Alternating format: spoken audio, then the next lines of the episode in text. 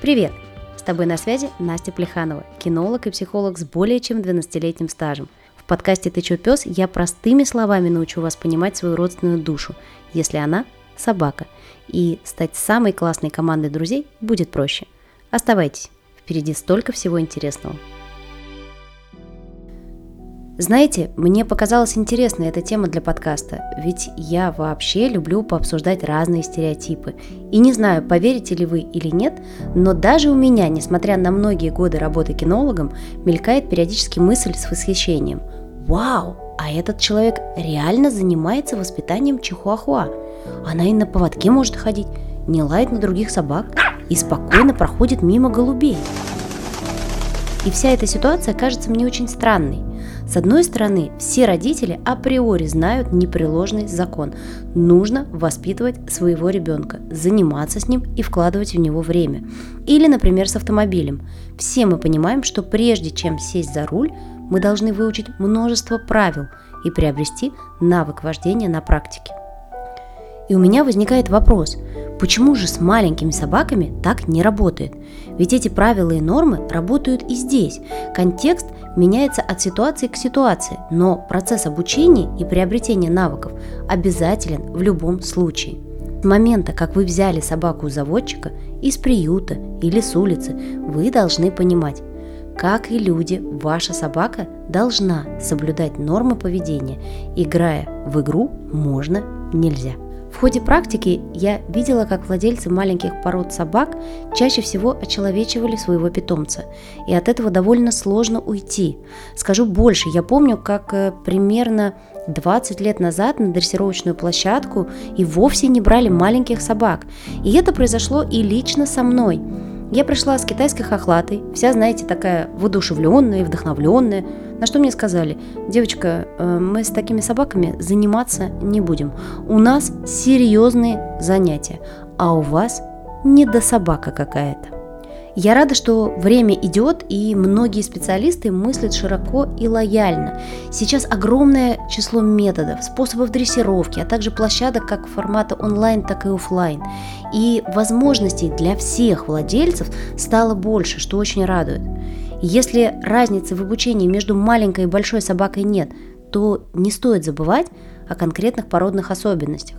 У каждой породы определенные свойства запоминания и способность к обучению. Но даже несмотря на это, собаку любого размера нужно и можно обучать. А как дело обстоит со стереотипом «все большие собаки агрессивные»? Хм, я не буду сейчас углубляться в то, что на самом деле многие из этих собак не агрессируют, а скорее наоборот пугаются ситуации. И люди зачастую не понимают, что такое страх и агрессия в поведении собаки. Здесь нужно быть либо от природы понимающим, либо, знаете, как э, сомелье, который тонко улавливает по цвету жидкости в бокале место выращивания и сорт винограда. И даже год создания.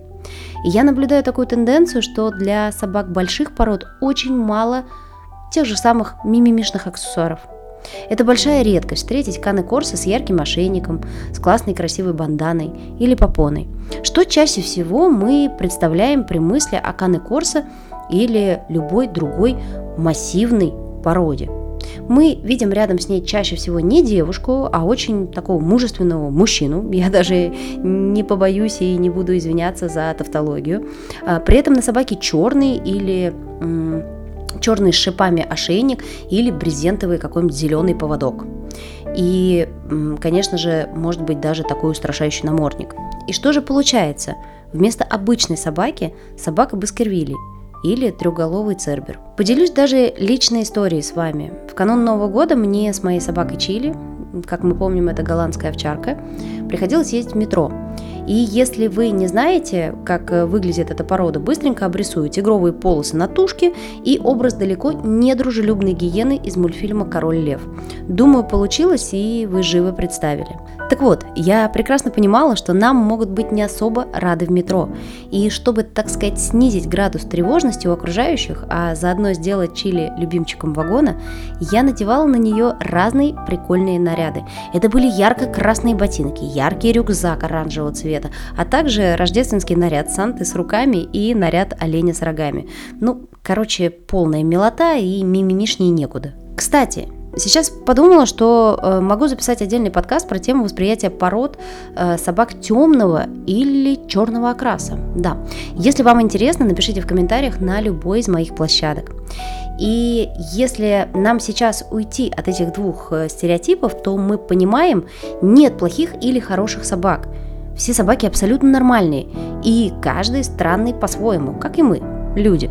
Соглашусь, что у маленьких собак есть э, этот комплекс Наполеона, но он говорит лишь о том, что собаке в данный момент может быть дискомфортно. И большие собаки, кстати, тоже склонны к страху и фобиям, но они же все живые. И тут важно работать с уверенностью собаки и развивать ее. А, очень важно понимать, что с любой собакой нужно и можно заниматься. Вообще не важно, какого она размера. Я, правда, до сих пор умиляюсь и жутко радуюсь тому, когда я вижу, что собакой занимаются, неважно какого размера. Меня умиляет, когда маленький чихуахуа или йорк несет маленькую гантельку или выполняет команду рядом и делает э, трюки так же хорошо, а даже иногда лучше, нежели э, собака большого размера.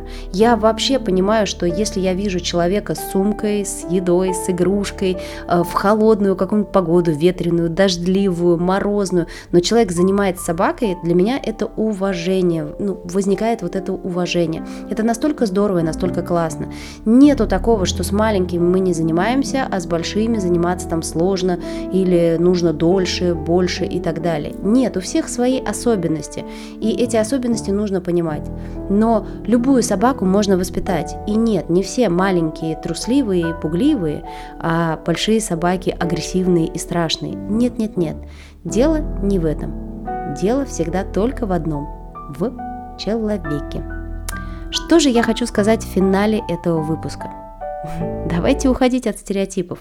И лучше сосредоточимся на занятиях со своей собакой, на том, как мы можем ей помочь стать лучше, увереннее и более воспитанной. Ведь это, согласитесь, особый вид удовольствия – собирать восхищенные взгляды и улыбки людей вокруг, когда вы рядом со своей собакой и делаете какие-нибудь невероятные вещи или даже просто идете по улице с провисшим поводком позже. Но это же классно. Наш подкаст подошел к концу, и впереди, как и обещала, будет еще больше интересных тем. Ну а пока я с вами прощаюсь. Обнимаю. Ваша Настя.